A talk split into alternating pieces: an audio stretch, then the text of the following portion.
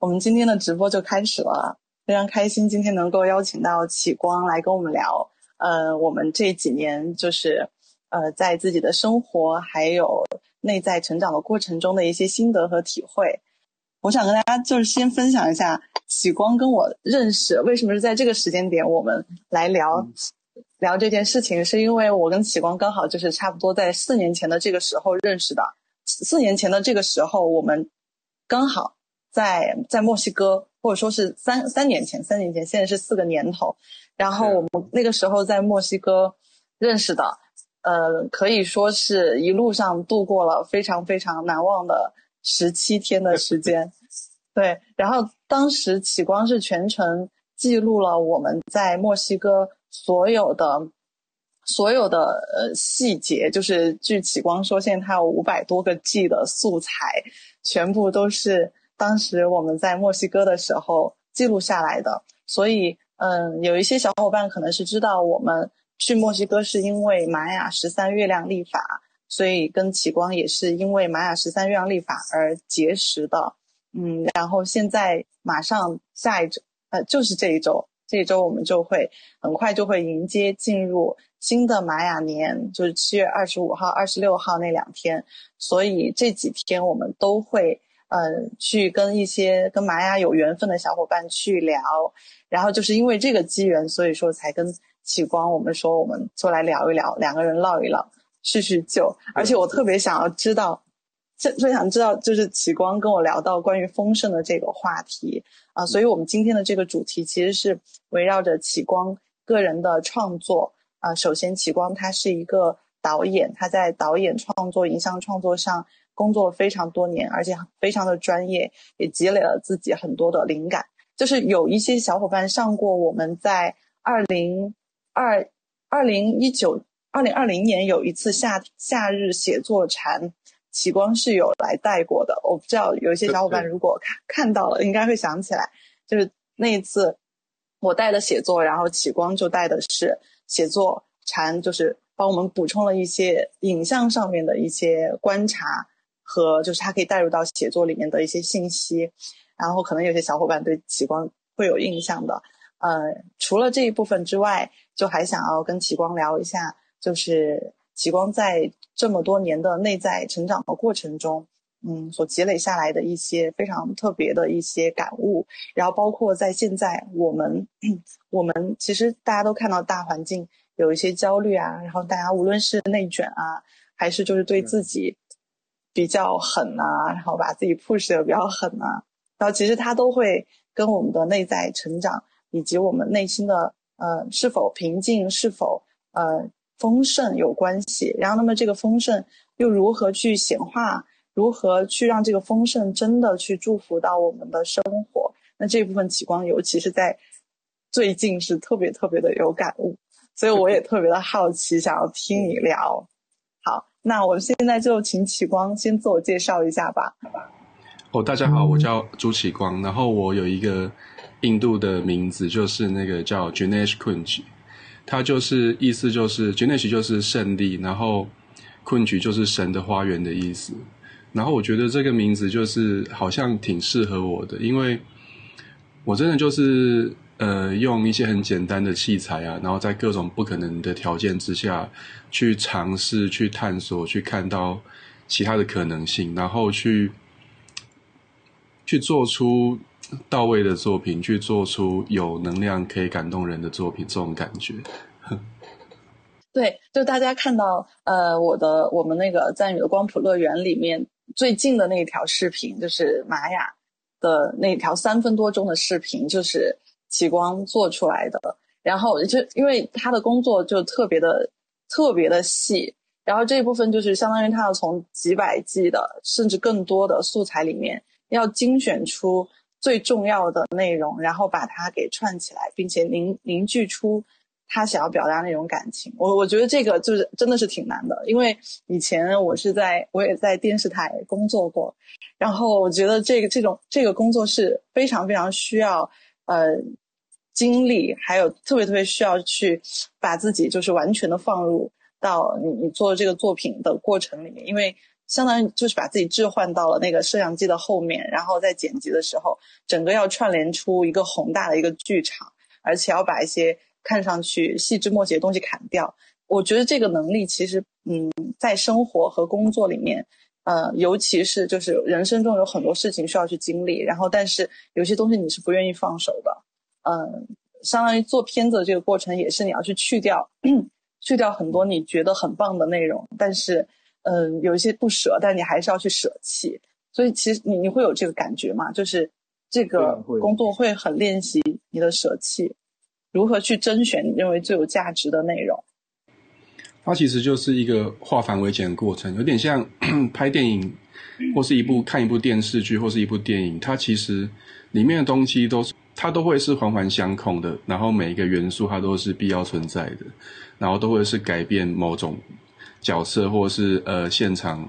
环境的状态的，所以就是如果能够把这些理顺了，它的流动就会顺，然后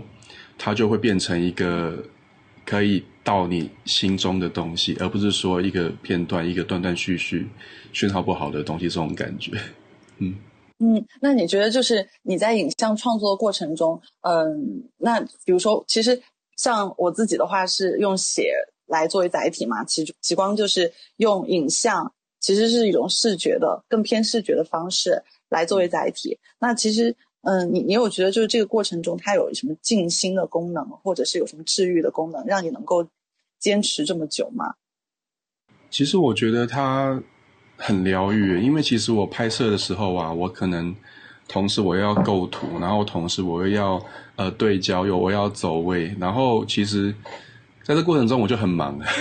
忙到头脑没办法有任何的一些呃杂念在里面。它对我来说就很像静心，然后我就专注的去发现它那个动态的瞬间的美，然后我就要切进去，然后其实是很有意思的。然后在我很沉浸的拍摄之后，我要很理性的剪辑，就等于是用两个两个面向呃前行前行包夹，然后去把这个作品。制作出来，我觉得特别的有意思。那你有没有就是观察的时候，就是看一个事情的时候，进入到就是因为我问这个问题，是因为我们会强调心灵写作。呃，有一些小伙伴我们在线上的也是有参加心灵写作的，或平常也在练习的。就是我们会强调调动五感，然后其中有一个很重要的就是去调动我们深入观察的能力。因为就是我我感觉到哈，就比如说现在的学生。他们的创作的过程容易去写，呃，特别容易去只是写自己的感受，然后，嗯，还有就是描述一个宏大的剧情，会观察到他们比较少，包括我自己也会提醒自己，就是就是，尤其是在对于事物，比如说景物、自然这样的一些具体的事物的描述，其实是很欠缺的，尤其是。呃，还有动物，还有天空、天气等等。那这些其实，在写作里面也是一种非常非常基础的练习。尤其是我们，呃，我们在从小接受教育的时候，就会发现选出来的好文章，其实往往都是一些对于景物，就是它可能会呈现的很好。然后，包括我们看有一些经典的小说，它是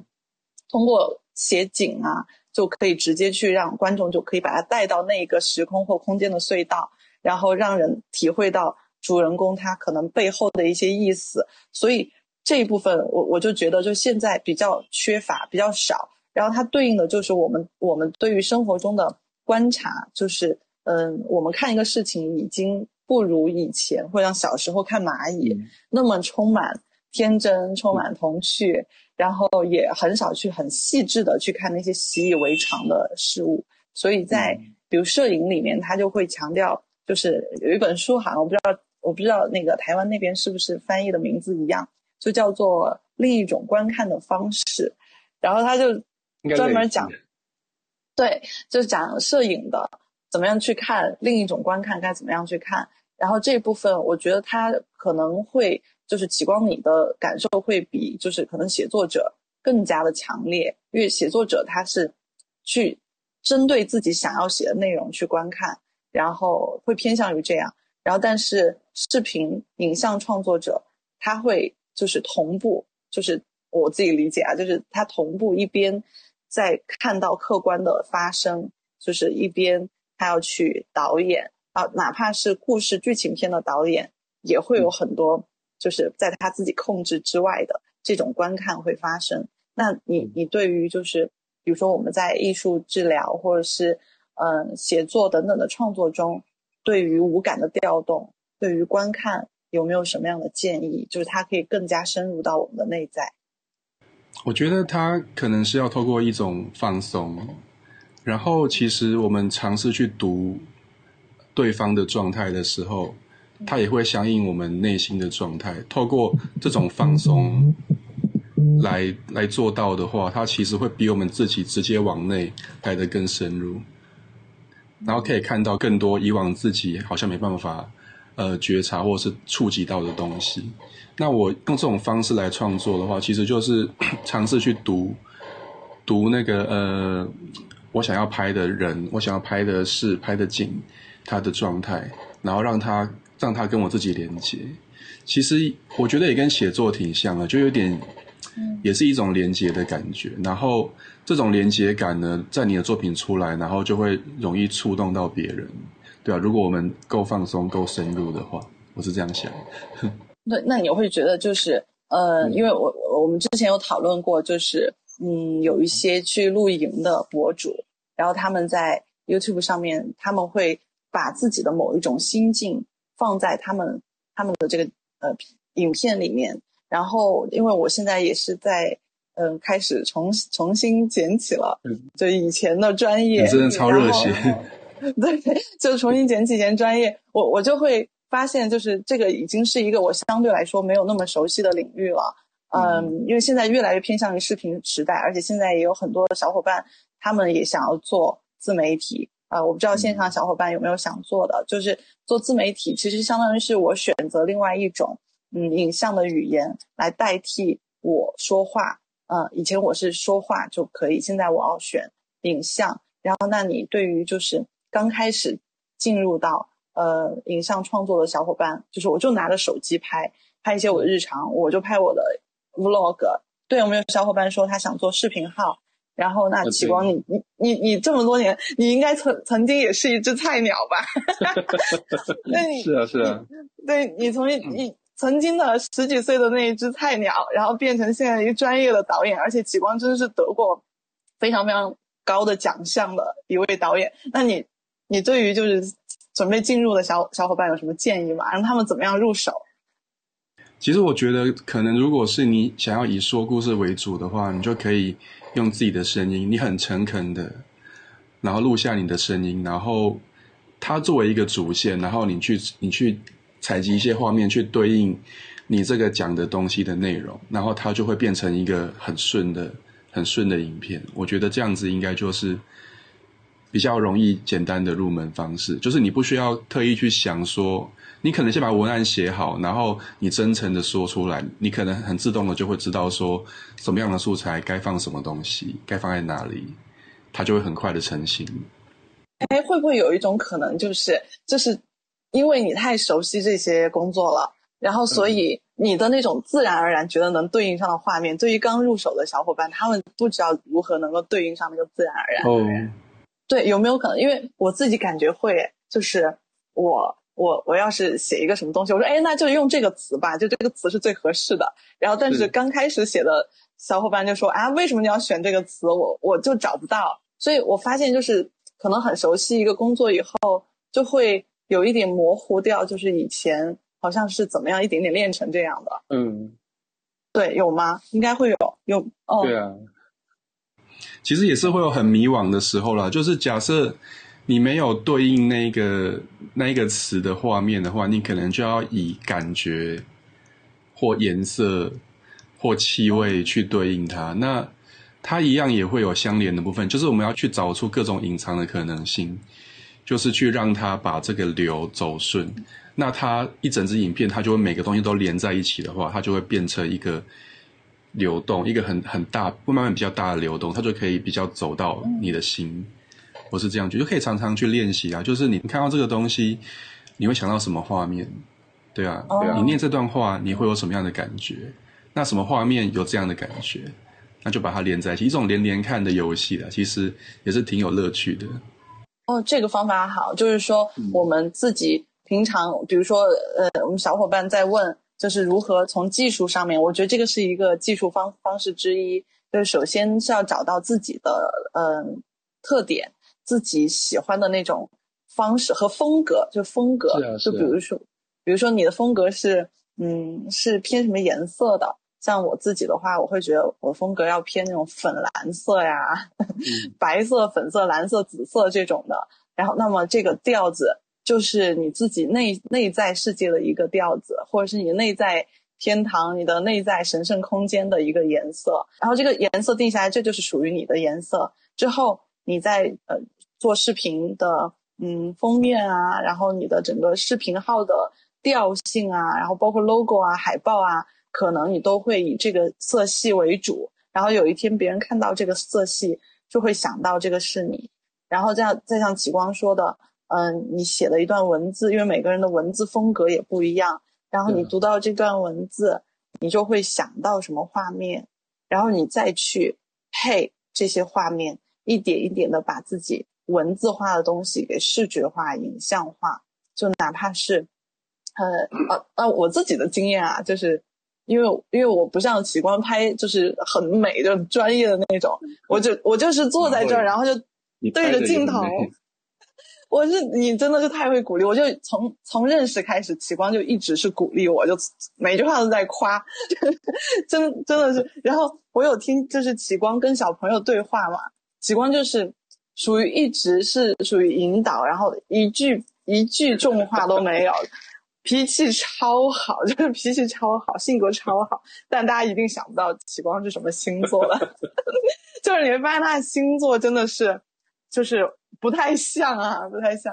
对，然后我自己的感觉，我我我说回去嘛，就是我我自己感觉就是我坐在那个地方，如果要聊天的话，然后我可能会配。就是配一下我的衣服跟那个海报的颜色，比如说我今天穿的是这个颜色，然后那一天我的海报就会配上类似的颜色，就是很简单的技巧。对，大家如果有什么想要进一步讨论的，以后呃有机会我再跟启光我们再细说这一个部分。是，然后或者是一些其他的朋友，我们到时候可以连线。啊，有有朋友猜启光是天蝎座，哎，为什么你觉得启光天蝎座？为什么郭子？你觉得启光是天蝎座？对，腹黑。腹黑吗？可能有一点哦。我有时候会特意的想要去闹场。如果这个人他想要惹我生气，我也会惹他生气。但是 类似这一种，腹黑可能大家都会有时候会有这一面吧。对，但是他其实是一个完全不天蝎的星座。呃，是一个是一个很阳光、很明媚的，而且很未来感又很科技的一种组合。好了，然后我们就不要点破了。好，然后就下面一个问题就是，嗯，启光的本身是做影像类的呃工作，一直在做，而且就是据我对启光的了解，他是一个对于自己所做的事情很认真，然后可以很投入，而且就从十几岁就是开始。接触到影像创作以后，他就把自己就投入在这个事情里面。但是其实你这么多年也是在呃进行内在成长的工作，能跟我们介绍一下你这一路是怎么样的一个过程？内在成长吗？其实什么机缘？对，其实我一路上都有跑去各种宗教，然后去看看啊，然后去玩，然后包括三大祭啊，然后后来我都我都溜走了。就是后来我觉得，嗯。这好像不是我想象的那种样子，然后最后我就会找到说，我究竟是谁，然后我到底什么才是我的天命，我该做的事情，然后就会往里面一直去探索。对啊，那我其实一直专注在某个领域的时候，你就会看到很多这种探索出来的东西。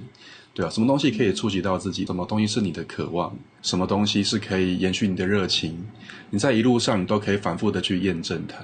然后最后你就会找到你要的东西。像我的话，我是以前在学校啊，可能就是呃，我们有影片制作的课程，然后我就很喜欢做影片，我把它当成在玩。可能别人交一个作业，我就交两三个作业，然后我就觉得特别的好玩，特别的有趣。然后同学就互相内卷，我们来 PK 谁。然后就是今天我准你，我把你弄得很搞笑，我们大家就互相闹来闹去，这种感觉，这种气氛，其实特别的有趣。所以你我听你说就是很天蝎，互相内卷，然后就卷面锅子，你你你还是非常敏感的。对啊，对啊，其实是用一种玩乐的方式在在玩啊，并不是说我是要伤害他，而是我们大家有一种气氛在，然后我们来比较说 A C 比较好笑的。嗯嗯，那嗯，那你后来就是有大概，因为因为就最神奇的就是我们认识是因为玛雅。十三月亮历法，但是，但其实启光这些年，嗯，你你有后来有接触玛雅十三月亮历法吗？我今年才比较有接触因为今年就是帮一个 Rafika 老师弄直播，然后直播的同时我就一边学。对啊，哎，对，这个很有趣，就是你你在工作的时候，因为我我发现哈，就是有一个不算悖论吧，但是这种感觉就是，比如说我背着相机出去。旅游，那么我就没有办办法很好的去领略这个风景，因为我看到的风景都是在镜头后面的。嗯，对。那么，嗯，如果你像你跟阿菲卡在工作的时候，然后那你觉得可以同步的，真的学到十三月亮历法的内容吗？还是说它其实是两条线很难并行？其实我觉得可以，因为其实我是呃东西陈设陈设好之后，然后我就可能。只是要注意某些小小的细节，对啊，然后我就可以花点精神。但是我同时，我有时候就是马上，哎，看到有有状况，我就马上出来解决，就是随时进去，随时出来。然后在那个上课学习的过程中，其实还蛮自在的，就是一边学这样。那所以你是今年才开始接触到了玛雅，但是我们已经认识，就是你去那边已经到现在都四个年头了。但其实，所以说。你在这些年里面走的那个路是，其实是跟我们不太一样的。所以，极光可以大概介绍一下，就是对你来说比较呃比较有帮助的道路吗？其实我觉得蛮特别的是，就是呃，我从开始从冥想开始，对啊，因为冥想这件事情呢，它就是它可以帮助你自己去释放掉你累积的一些东西。因为有时候我们感受不到东西，或是我们有时候没办法做出什么正确的决定，或是有有时候我们很常被动摇，就是因为我们有一些累积的东西，就有点像是，你想就有点像是呃洗澡，我们每天身体都要洗澡，但是我们有时候却忘记我们心也需要一些洗澡，需要沉淀，需要清理。那我觉得冥想对我来说很有帮助，就是它可以让我。在一个比较平缓的状态下去遭遇很多事情，那我比较不容易被动摇。那对于创作、对于工作、对于家庭、对于生活来说，其实是蛮有帮助的。就是可能今天这个事件让我有点生气，但是呢，我会选择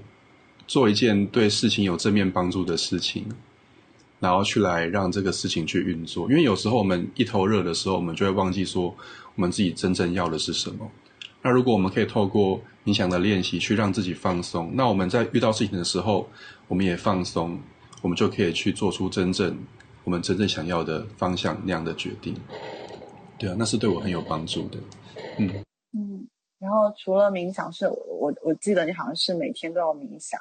然后那那除了冥想，就是这个习惯你一直在坚持，然后后期后期慢慢的还有接触到什么样的？方式去，呃，进行一个内在的工作，同时去就是帮助到我们的创作嘛。就是偶尔学 甩手工之类的。那是手工吗？呃，甩甩手工。甩手工就是一种气功了，有点像是。老人家在公园里面甩甩手那种东西，可是其实有时候身体挺重要的。就是假设如果你在一种疲劳，或是你身体透支，或是不平衡的状态，你有时候很难使出力去做些什么。对啊，有时候你会想放弃一件事情，其实就是其实是你累了，那你需要的只是休息，而不是说我要放弃什么。对啊，跟大家分享，我们都可以做到，只要放松。对，那这甩手工，你你现在就是因为可能我们这边没有那个视频哦，到时候我搜一下吧。就我们那个视频是在油管上面的，然后时光发给我很久了，我我好像都没有去做。我知道。我决定，我决定今天今天晚一点做一下那甩手工，就是因为看上去太像老年人的工了。没错，他看起来很老年人，但是他很厉害。就是如果你认真做，你只要十分钟，你马上就会感受到身体的变化。对啊，是他其实很好学吧？那那我们要有机会的话，我们也可以开一个直播，就是我在那甩，我带着大家来甩。但前提是我，前提是我自己得先练一下，然后再带着大家来甩。大家到时候就闭上眼睛，我们就对，因为这个我我觉得是有用的，就是可以让气血比较通。就像昨天我我跟启光聊，就是我们最近都在研究一些健康啊、身体类的东西，发现好多 好的生活方式其实都是非常非常简单的，就是比如说这种冥想啊、甩手工啊，然后还有就是饮食上面，就只要把水和油弄好一点。对油就水喝好一点的水，油就吃好一点的油，其实对我们的身体就会有很大很大的帮助了。对，是啊，对，因为昨天呃，我这个就是我找机会看有没有有没有一些朋友是可以来聊这一期，因为我觉得这一期这一期也是很有必要的，就是讲营养、讲健康的。对，这个我们可以往后放一放。好，然后我现在。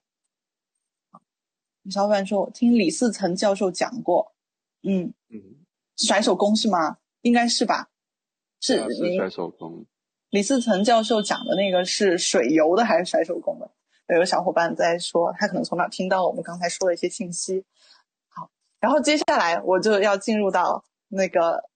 我这一次的我我自己特别想知道的部分了，就是就是启光最近就是因为。”启光其实他说的是比较含蓄的，启光对于自己的内在成长介绍是比较含蓄的。然后，因为我们认识这么久，没事也会交流一下。他会他走走的道路是比较专注，然后同时也是比较往内，而且他会尝试的一些方式，呃，也是也不少的，也有挺多的。然后最近的一个最近的一个就是据他反馈，其实很多小伙伴知道，就是欧林，啊。就应该有一些小伙伴是知道的吧？欧林，嗯，有有有一组很推荐的书，就是欧林六书。对啊。嗯，对，它欧林他其实是一群高龄吧。它是一它是一群高龄，然后嗯，于是它的名字叫欧林嘛。呃，那然后他会两个。两个，他两个人，所以说啊，我不应该用一群，他们就是两个，对，然后我觉得他们背后搞不好有一群，对，因为我们在用 SRT 的时候，对 SRT 的时候，我们就会就我们会以为高我是一个哎，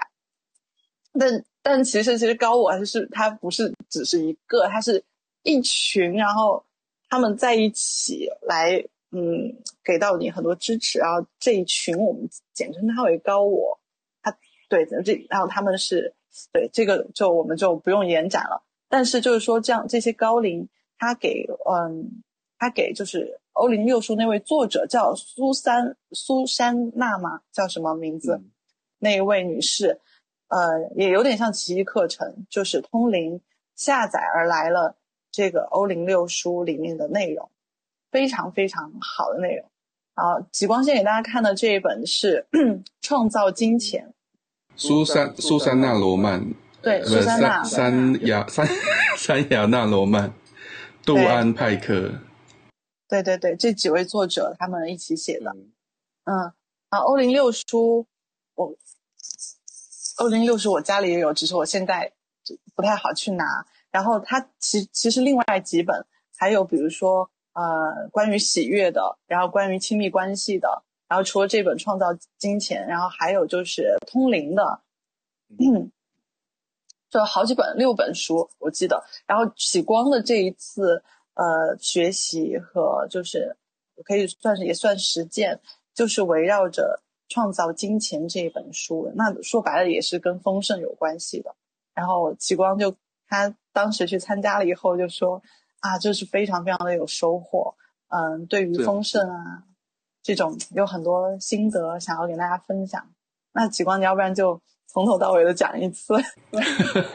好啊，其实我，因为我其实做这做导演呢，如果做影视行业，其实，在台湾，我不知道大陆会不会也是类似这样子，就是当你认真的想要做一个作品，然后传递好的东西的时候，你你有时候可能就不怎么赚钱。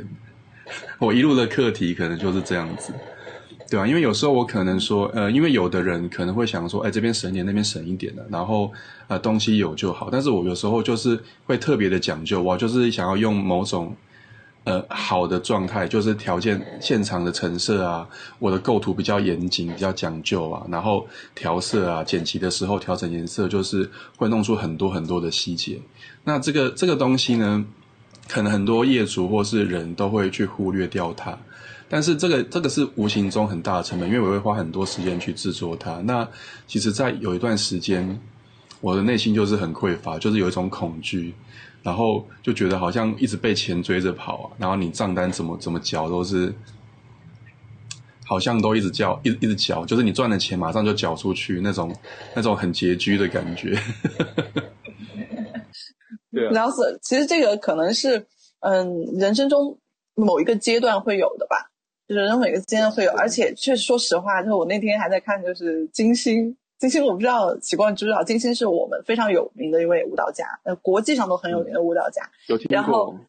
对对，他就他就说，他反正是一个视频片段嘛，就是金星说，嗯，你你如果追求赚钱的话，呃，或者你同时又没有办法坚持的话，你趁早就是放弃艺术这件事情，因为艺术本身就不是因为名利而去发生的。呃，如果你想要快一点赚钱，人生快一点到达成功，嗯，你你然后就是所所谓被很多人知道，也许选择艺术这条道路对你来说是最慢的，而且它需要坚持的，嗯，但如果说你是非常非常的喜欢，你就不在乎这个金钱或者是名利的话，把自己投入进去创作，那么你你就坚持下去吧，你就选艺术这条路吧。所以，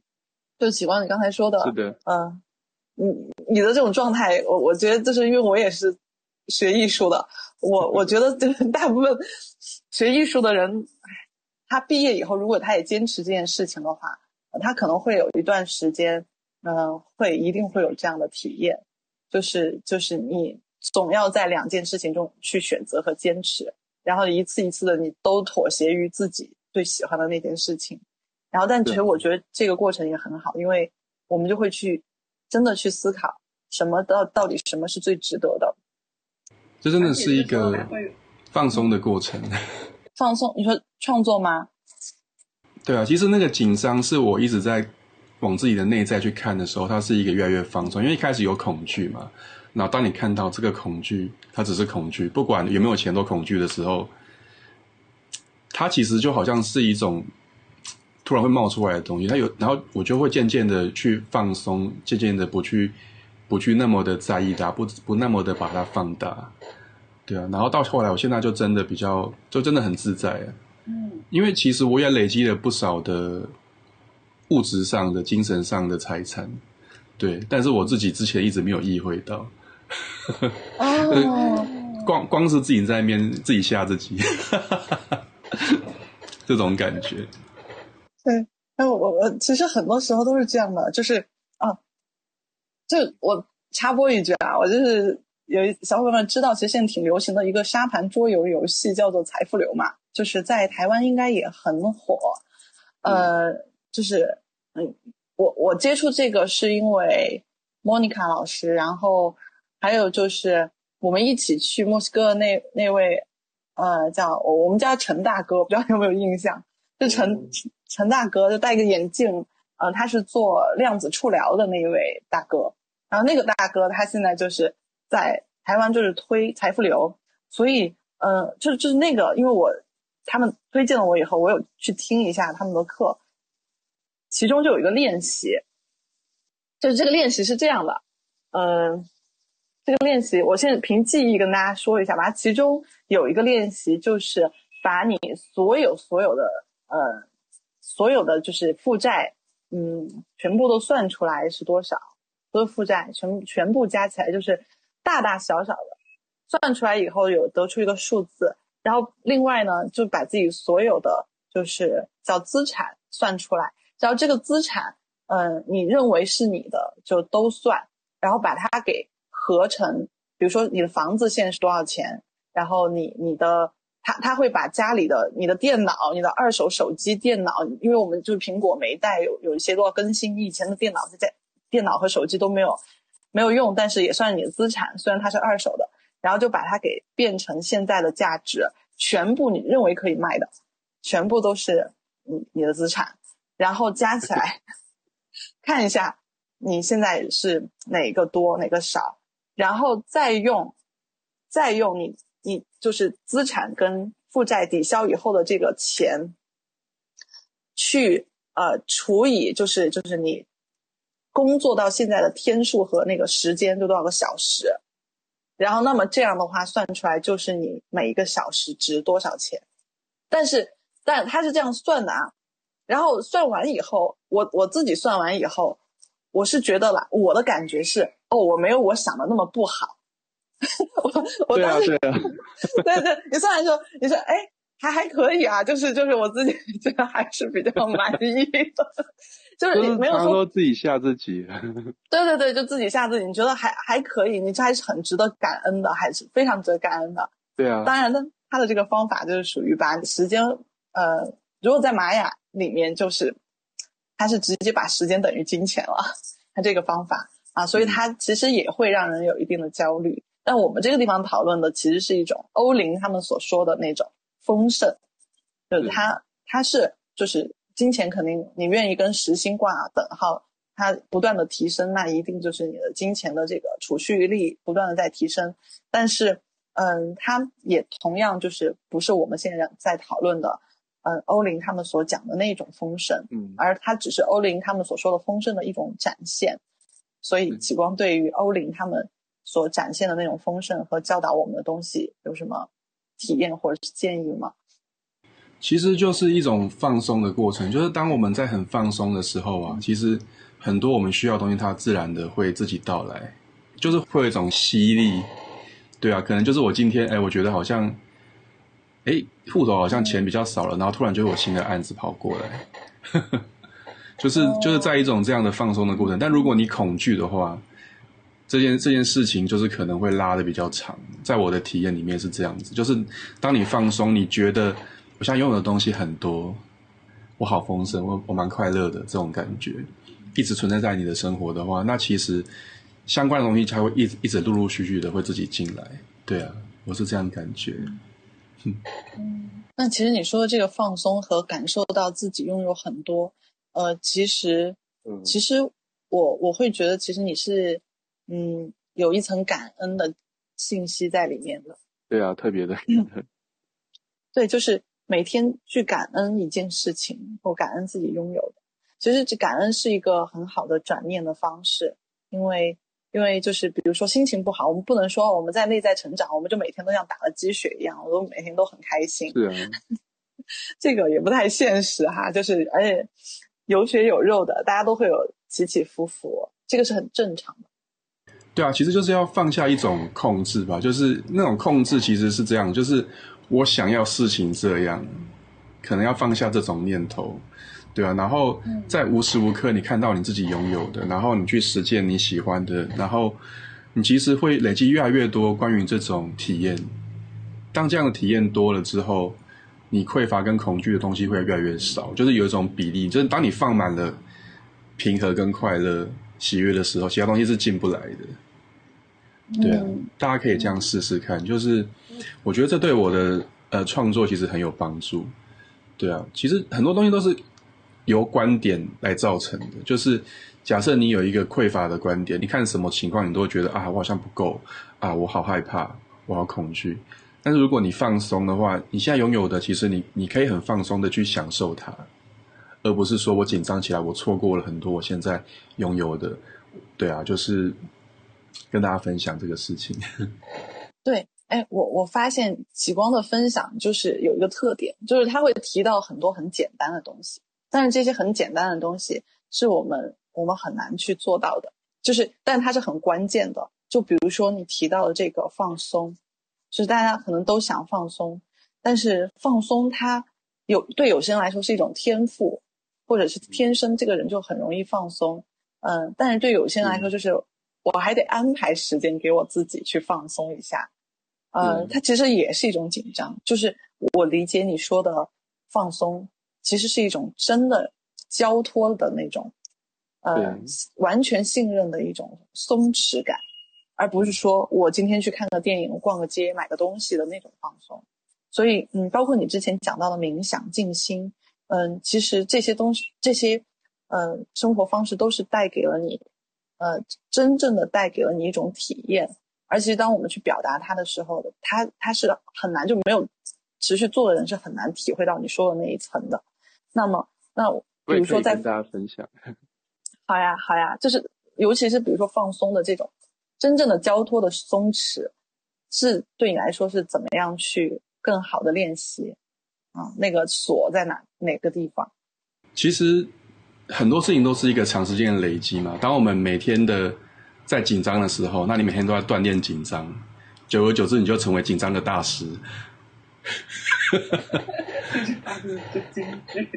对对对，那一方面这样来看，那我们也可以每天练习放松跟感恩。你只要持续的、持续的，就跟你就跟我们平常练习紧张一样，对，把它覆盖过去，盖台。对啊，那久而久之，它其实是会变成另外一种完全不同不同的心态的。对啊。我觉得大家可以去持之以恒，就是就是你可能可以透过静心去看到自己的状态，透过深呼吸，透过放松看到自己的状态，然后随时提醒自己去进入那个啊，我好像有点紧张，那我来深呼吸好了，那我身体来动一动，来做别的事情好了。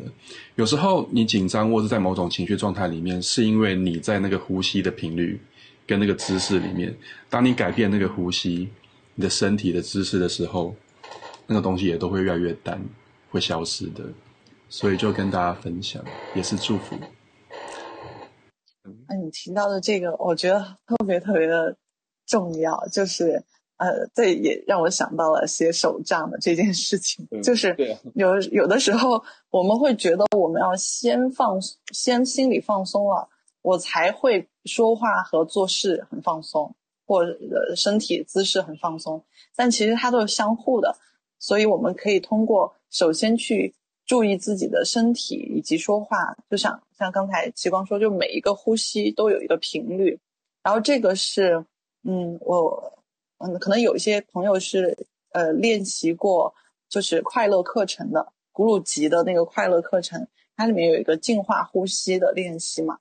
然后我我第一次体验到。就是呼吸的那个频率，确实也是在快乐课程里面。嗯，那么呃，全光谱的群里有一个有一位快乐课程的老师，大家如果感兴趣的话，我们到时候可以请那个老师来的，就就是把这个课程推荐给大家，很好很好的方法。它就是通过调整你的呼吸的频率，把你带到另外一种状态去。这个是我们可以通过自己的练习真的去改变的。所以改变呼吸，改变身体姿态。主动的去改变，它就可以反过来，嗯，主动把我们带到一个放松的状态。然后就同样是写手账这个也是，就是嗯，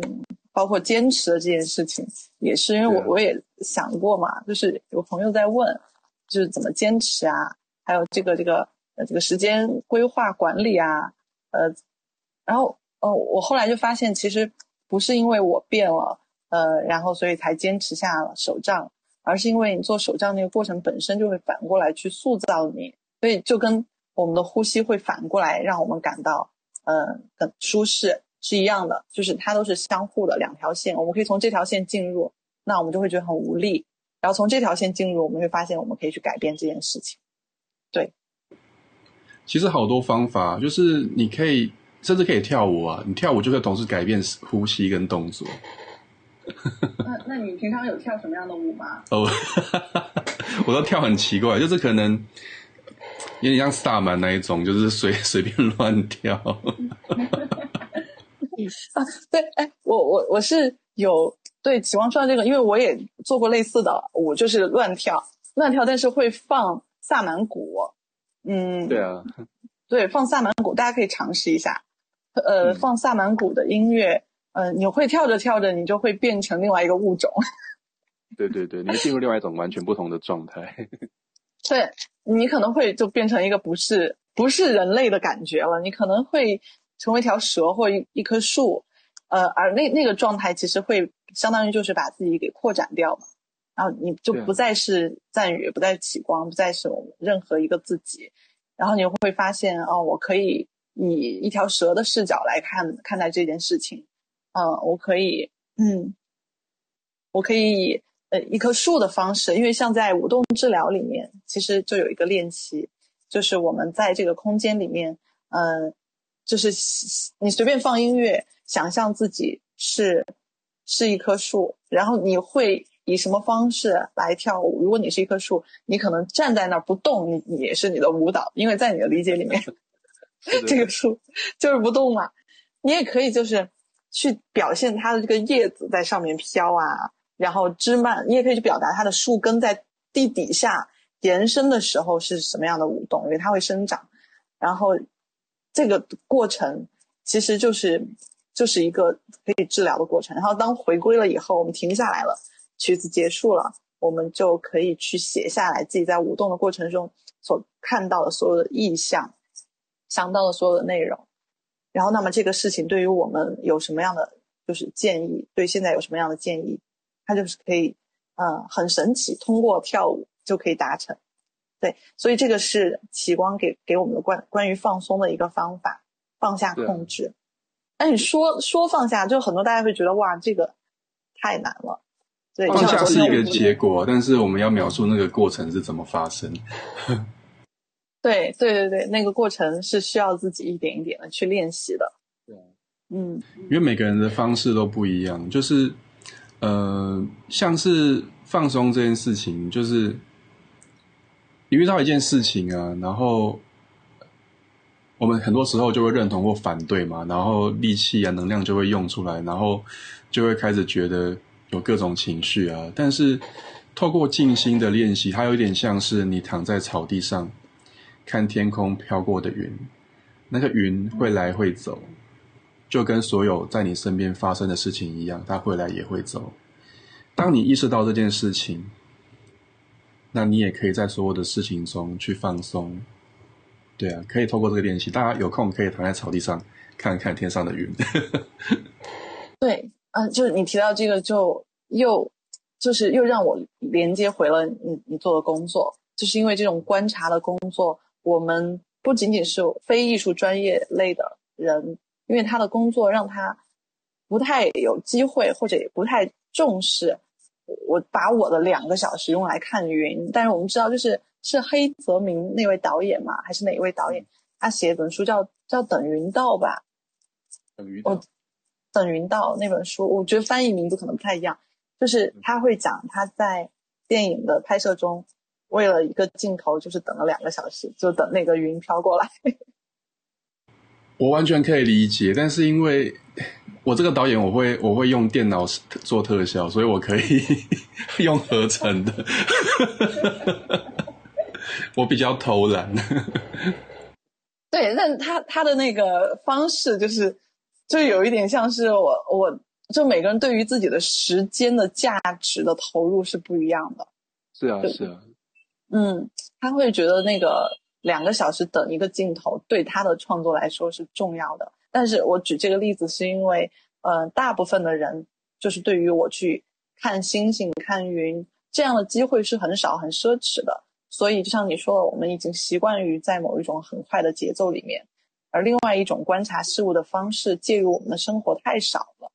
所以我们也就不习惯于那样的一种心境，所以我们也就不习惯于放松。那确实是，它整个大环境就是这样的，而且。而且也不知道会持续多久，但是我们是希望，就是大家意识到这个以后，能够一点一点的去，就是让自己状态好，更越来越好，然后他们周围的人也会受到影响。对，其实就是大家有空可以去大自然走走了，去看看，去玩玩，就是不要排一个，不要排太太赶太满的行程，然后去好好的体验一草一木这些各种东西。对啊。对，那我突然理解，你知道了我在就是暑假旅游的 这个行程，然后启光就说，启光因为他就是比较考虑到我的感受，说话都比较含蓄，启光就说，哎，你这个行程，因为我行程就是基本上一天换一个地方，原因是因为我跟我家人，我家人是有年假的，他们年假也就十天，但是我们要走九百公里，所以大家能想象我们的行程有多满了。然后启光就说：“哦，你如果是他的话，就可能会在一个地方就一直待待满十天的，而不是就那样去迁徙。”对，所以所以说你说到这个。点的时候，我突然就想到了你当时对于我形成的一种反应。有时候就享受那个发生嘛。如果它就是这么的这样的节奏，那我们就享受这个节奏。对对对对，我跟家人旅行的时候，基本上就是这样的一种节奏。然后有一年是十天的旅行，用掉了十二张高铁票。你可以想我们去了多少地方？对，那基本上一直在移动吗？对一直在移动，然后所以会形成一种，就是我的人生中的一种体验，就是一直在路上，一直在路上，所以在路上写作，在路上呃做直播，在路上开课，呃在路上创作等等的，就是一直在路上，而且很多的深刻的、印象深刻的场景，其实在机场或高铁站。其实这样也是特别的浪漫的，有有一些公路电影，就是这个角色他在一路上心境的变化，然后他一直在讲故事，我觉得这样也是蛮棒的。嗯，那这样来看，如果把它给放大的话，我们的人生其实也是一场公路电影，就一直在移动，对，很很有魅力。嗯，那接下来就是就是启光，那你比如说你在那个欧林的呃创造金钱里面，嗯，他是否会给我们就是。它给你带来最大的一个启示，就是关于放松、感恩以及去掉就是欲望的部分啊。说到这个地方，就是关于欲望啊，我我发现就是他人越人的本质，他他无限的灵性的本质无限的，所以我们会不断的想要去渴望一些东西，我觉得都是很正常的。嗯，一个东西实现了，又想要下一个，它它其实是一种扩展的，就是。符合我们灵性本质的一种愿望，因为本身我们灵灵性就是无限的，然后我们在一个有限的肉身或有限的呃岁呃叫年纪和寿命里面，我们又想要去体现体验一种无限性，所以它就自然而然会有欲望去让我们想要去体验我们属于这一生应该去感受到的。那么欲望它升起的时候，一定会有一些叫做不快乐的东西。它是一种相伴相生的，但如果这个人，呃，他在欲望升起的时候不快乐，同时跟随而来的时候，他能够看到并且接受这个事情，他就是一对双胞胎，非常非常的非常平静、平常心的看到这件事情。其实这个欲望本身它也不会是一个特别刺痛的事情，因为，嗯，因为就是欲望大部分让人痛苦，是因为大家又想要那个欲望的结果。又不想要他所带来的那个焦虑啊、担忧或不快乐。但如果这一切都看到它就是一起来的，它就是一种体验。就包括在呃，我们就灵气里面会有感恩词嘛，就是他会去感恩自己所有的抱怨和和情绪以及愤怒。然后那其实这个也是一样的。我不知道你会不会觉得，就是在在欧林的教导里面，还有你自己的这个学习里面，你会觉得它是。嗯，是一回事儿嘛，或者是他是这样运作的嘛？嗯，就是有一个呃，有一个大师他是这样说，就是当这些欲望啊，就是发生在你的身体上面的时候，你去寻求去满足是没有问题的。但是当进到你的头脑里面，然后你有好恶，你有你有过度的欲求，那就会是一个问题，对啊，那我觉得就是一种平衡呢，就是我们要很。就是要比较深入的看到自己的状态，就是我们有需要是一定的，但是在满足这个需要之后，在探寻这个需要的时候，我们是不是放松？是不是如我们自己真正的样子，而不是在做作的过程中被扭曲？可能就是要我们我们自己要去留意的一个部分，对啊。那其实放松特别重要，是因为当你要拿些什么，你必须手先放松。才办法去抓新的东西，那这是一个蛮重要的一个一个一个状态，就是当你要去真正触及到丰盛，你必须先放松你的身体、你的手，你的心，你才办法去触及到一些新的丰盛的一些各种事物的发生。对啊，因为我自己其实在这个学习过程中啊，其实他就是每天都有这样的冥想。然后当我一直觉得很丰盛的时候，各种不可思议的事情它就会一直发生。就例如说，哎，怎么刚好又一笔钱出现，就是一连续的，呵 呵很妙很妙。然后它就会一直去去在你的生活中一直滋润，然后一直发生。然后当你很享受的时候，你今天这两天。这几天也没有钱进来，好像也不是这么重要，因为我我不是跟大，我可能不是跟一般的大家一样，可能拿可能有一个薪水工作怎么样，我是自己开公司，然后接案子这样子，然后它的比较，它比较不是那么的固定，是浮动的，但是我透过这种放松，我可以在我工作的时候，呃，我也可以去很享受我的生活，我可以就是。可以去做各种事情，换换口味。可能我可以去运动啊，然后可以去呃看看电影啊，看看电视啊，去外面走走啊，然后去大自然里面看一些东西啊。然后我觉得这样的平衡，就是我觉得如果你沉你沉入一个事情太久，你就会被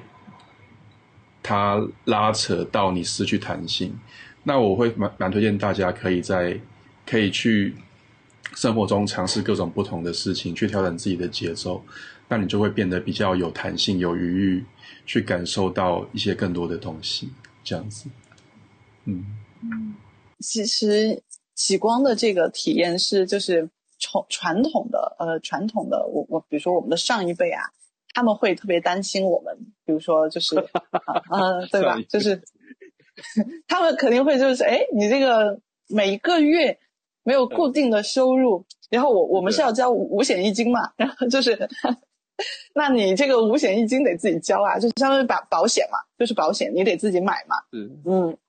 然后你你这样的安全感是从哪儿来呢？所以他就触及到一个问题，就是安全感，嗯，就是好像每个月的收入，每个月的收入，呃，哪怕它再少，它只要有，就上一辈人的想法哈，再少，你哪怕一个月你就就。两三千就台币，可能我算不出来是多少。就但是 就好像是很，呃，你至少有人兜着你，你就有人兜你的底，你就有安全，至少不会饿死吧。但是多少人就是为了这种安全感而而就是妥协了。但是可能每个人会有自己的呃人生的一个爱好，有些人就是喜欢这种这种感觉，但有些人他其实不是这样的性格，但他选择这样的一种妥协。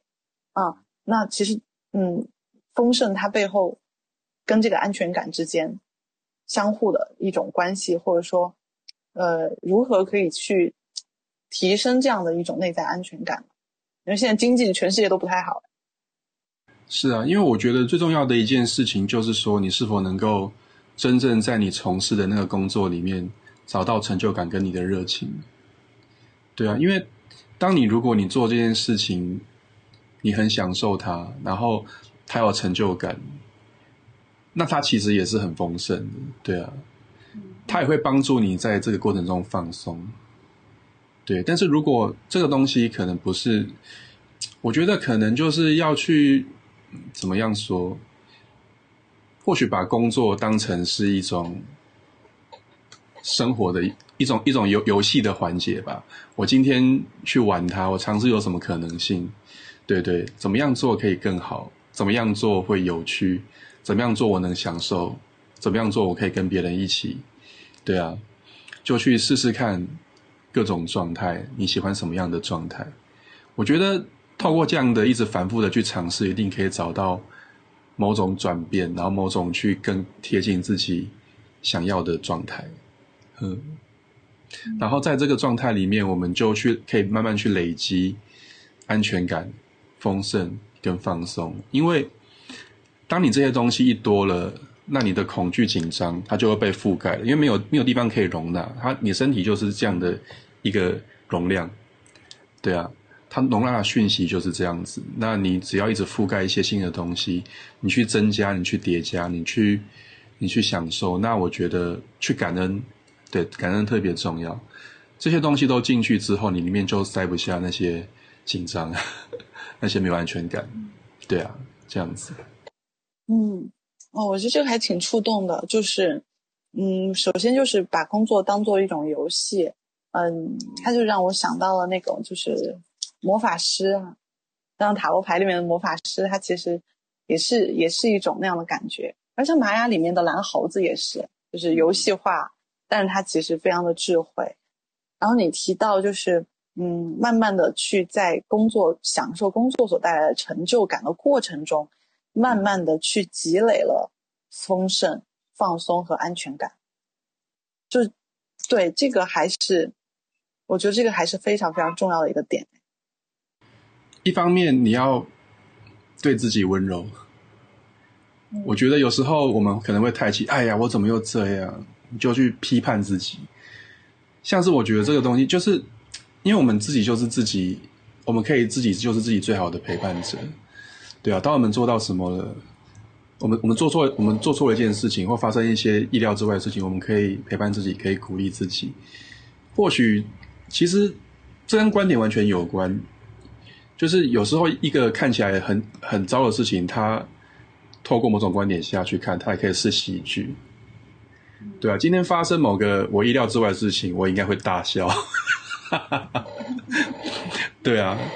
或许可以尝试用各种不同的观点去看，那其实就是放松，然后去找到可能性，然后对于自己的与自己的陪伴要更有耐心。我们对自己的鼓励呢，可能不是一种呃 业绩上的那种。紧迫盯人，而是说我们要去跟自己说：“哦，还有怎么还有怎么样可以更好呢？还有什么样的可能性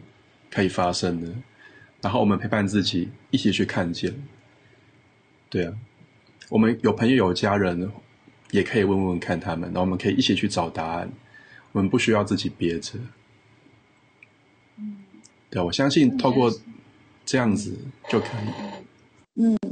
那认知启光建议里面，我就是听到了两个字，就是耐心，就是包括呃前面你你介绍的那些呃冥想啊，然后观察啊，还有呼吸啊，放松啊，呃包括积累安全感啊，就是这些都不是速成的，它就是耐心一点一点的去积累的东西。其实它真的，可能你不要在意它什么时候发生到你想象要的。就是我有时候我们可能太在意啊，我现在就要他走到，但是其实这是不可能的，就有点像是我们很多人他自己平常紧张，他累积久了，他就变成很多紧张紧张的大师，这个也是在无意之间发生的。所以我的意思是，我们也可以在无意之间去发生我们的正面的可能性，只要我们提醒自己、陪伴自己、善待自己，我觉得都是很有可能性的，对啊。祝福大家。嗯，那现在小伙伴们有没有什么问题？大家可以打在屏幕上。那有小伙伴说，刚才我们讲的有很共识到，就是跳舞的那一部分，他是打算在新新年玛雅新年之后就去用舞动来连接自己。那呃，欧林有没有提到，就是有有没有什么练习方法？呃，是我们现在就可以去。做的就是，比如说关于金钱的，除除了放松练习，然后呃，对于自己的天赋的施展，或者是对于自己的呃金钱的显化能力等等，就是否有一些方方法可以让大家平常也练习一下呢？它其实也是跟冥想有关的，它很多很多冥想，就是它的冥想有分很多不同的区块，就是包括跟自己的高龄连接啊。然后包括去放下自己的紧张、担忧、恐惧、限制啊，然后包括去创造一个磁化的线圈，他他一个一个步骤去做，其实就是我觉得大家如果对冥想有兴趣，可以在冥想的过程中去加入这些这些成分，它可以有一定的程度可以可以支持到大家的运作，就是连接高龄，然后去。放松，然后放下恐惧跟担忧，去溶解掉它。不是说我跟他对抗，而是用光送进去，祝福他，包裹他，融化他，这样的感觉。那一方面，我们可以看到自己内在的次人格小我，他的他的他的发生。我们跟他说说话，对啊，然后他一定会跟你分享他的感受。这时候我们就是跟我刚刚讲的陪伴自己的一样，我们对自己的温柔、耐心，这时候也可以发挥出来。我们就是跟他好好说话，他可能真的去会去会去想，会去说我们某种厌恶的事情，或者是不想做的事情，但是也没关系，因为他是我的，他是我们的一部分，我们也可以。好好的拥抱他，然后给他光，爱他，祝福他，然后透过连接高龄，消融恐惧，然后去去溶解自己的小我之后，我们可以也可以继续观想，我们可以呃走入一个很丰盛的果园，带着很多的篮子去采摘那些水果，蓝莓啊，或是你喜欢的水果之类的，然后观想这些东西。它是一篮一篮满满的，在这这片大地上面，甚至你采完之后，树上还有多到装不完，对啊，这是这个丰盛的观想，让自己让自己跟它完全的连接，然后你也会有这个延伸出来的实现，它会在你的生活中发生，然后再下来就是磁化线圈，我想大概简略的讲一下，对对。磁化线圈就是就是有点像是呃电磁铁或是磁铁，就是假设你可以观想说我们身体变成一个磁铁，然后我们肚脐上有一个线圈，一个环在我们像腰带一样在我们的在我们的肚脐上面，然后这是最主要，因为感因为显化丰盛刚好就是在这个这边附近的脉轮，对啊，然后观想它有光，然后吸引。然后这个圈圈呢，就是往下、往上、往下都长出更多的圈圈，它变成一个很有很有力量的磁铁。然后在我们这个我们身体就成为一个磁铁去观想它，然后在周围去显化很多磁力线，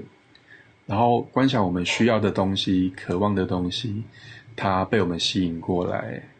然后充满的光，然后进入我们的内在。大概是这样的流程，对啊，就是从连接高龄、消融恐惧，然后陪伴小我，然后再来是磁化丰盛，大概这几个步骤，大家坚持的去做它，我觉得成效应该是很快就会发生。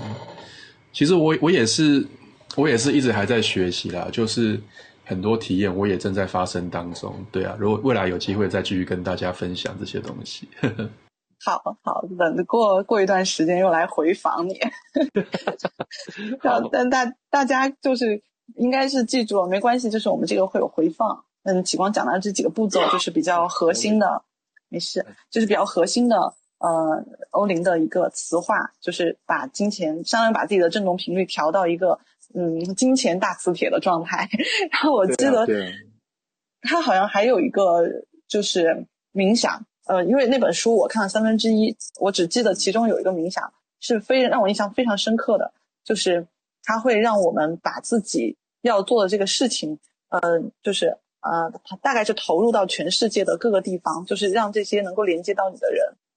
浮现出来。对对对，这个这个冥想也是印象很深。是啊，它磁化丰盛，它其实因为其实。我们所做的事情，它其实都会储存在整个宇宙当中。那在观想的同时，我们也可以观想说，所有宇宙所有的星星、地球上所有的人事物、所有的有形无形，他们也送出光，然后被我们磁化吸引过来，然后让我们与之相连。那这样，我们的风声就会被很多整个宇宙支持。对啊，这个就是刚刚赞宇说的这个部分。对啊，它可以结合在磁化那边。对，有很多很有价值。就欧林六书每一本，呃，六六本里边，就我看了两本，还有四本就还没有机会看，因为它繁体字，繁体字竖排的，我当时看起来还是有点慢的。然后，但是很有收获，很有收获。我那本书的名字叫，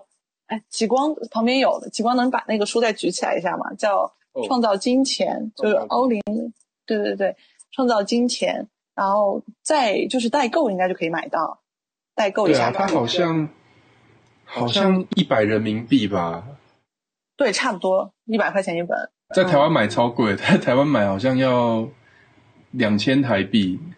两千台币多少人民币啊？我差不多四百四百多块吧。啊，差这么多？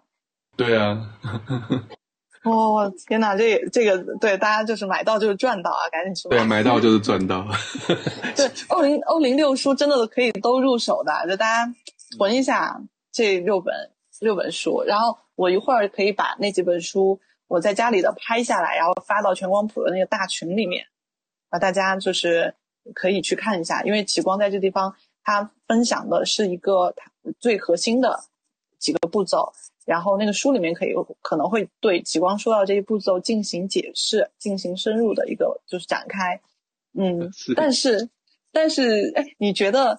就是上那个课和看书其实不会有太大的区别吗？您说我上欧林的课吗？对对对。其实我还没有认真看这些书，我每天都在冥想。对我有空会再去看它，因为我都是偷偷，我都听老师讲而已。对啊，因为我平常工作，我最近在读大角星，我我还没有读完它，我读完我才会读欧林，我才翻一点点而已，前面大概五页。哦，那我比你看多一点，我那看了一百页。哦，大角星我看到一半了，然后我刚刚说五页是欧林创造金钱。哦哦，对对对，大脚星这个大脚星这个，估计大家也应该有关注吧？就张志凯老师新出的一本书，嗯，然后这本书也是挺疗愈的，因为其实我我觉得它是一种疗愈跟那个呃调整频率的过程。我大概看二十页左右，我就会我就很想睡觉，然后我就去睡。你你确定不是因为不好读吗？它很，它其实真的也是不好读了。可是其实我们要读的是它的那个文字框框里面的东西，对对对，那个频率跟状态。那其实我觉得我每天每天读，每天每天睡，我真的觉得我的力量越来越多，就是内在的力量，就是我的，我觉得我的频宽被拓展了。然后，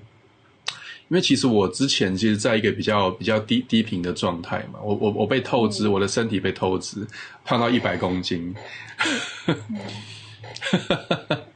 我现在瘦回来了，我在瘦回来的路上。对，我看着就是感觉你变化也不是很大。是的，就是启光之前非常透支，这个我就是作为朋友，就基本上我们都会交换一下，就最近工作状况怎么样啊？然后而且就是自己创作的人，就普遍 自己搞创作，普遍都是这样的，我非常非常的理解。但其实很正常，就大家都会在自己的人生中有各种各样的状态，所以就是。哎，这个都很正常的，起起伏伏。哎，我看一下大家，我先分屏看一下大家的问题。嗯，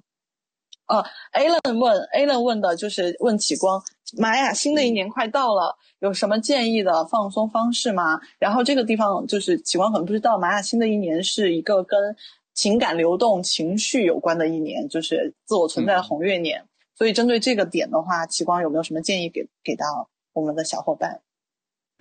其实我我们那个跨年好像有一个直播，大家可以来参加，感受一下那个我们进入，我们直接进入那个流动跟状态好了，自我实现情感嘛。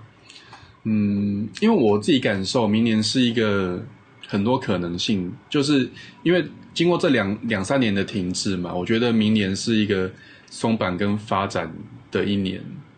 对啊，经过经过这两年的变化，大家应该有积累了一些，有看见了一些。以往自己忽略或是放置已久的东西，对啊，我觉得有一些可能性，就如果你想的话，你可以去实践一些计划，对啊，然后关于自我内在可以去调整，可以去看见，可以去陪伴。其实我是觉得是比较乐观的，对啊，大家可以去试试看。嗯嗯，对对对，就是我现在是觉得是周围的那种负面的声音，哎，我。为什么看不见我了？好了，我我出现了，就是我周围负面的声音挺多的，包括对于嗯未来的迷茫啊，然后对于整体大环境的一种一种评价啊都不太好。但但是对于我们就是大家我们现在的正在这个直播间的小伙伴们，我觉得我觉得至少我们要充满希望，就是我们要把自己稳住。对对对，要稳住，然后要有希望，因为肯定是会有希望的。对，所以启光你说的那个呃直播，是在哪里，我到时候可以在群里发一下。我到时候再分享给赞宇，因为我我会直接参与在直播工作里面。对啊，他二20二三、二四号好像都有。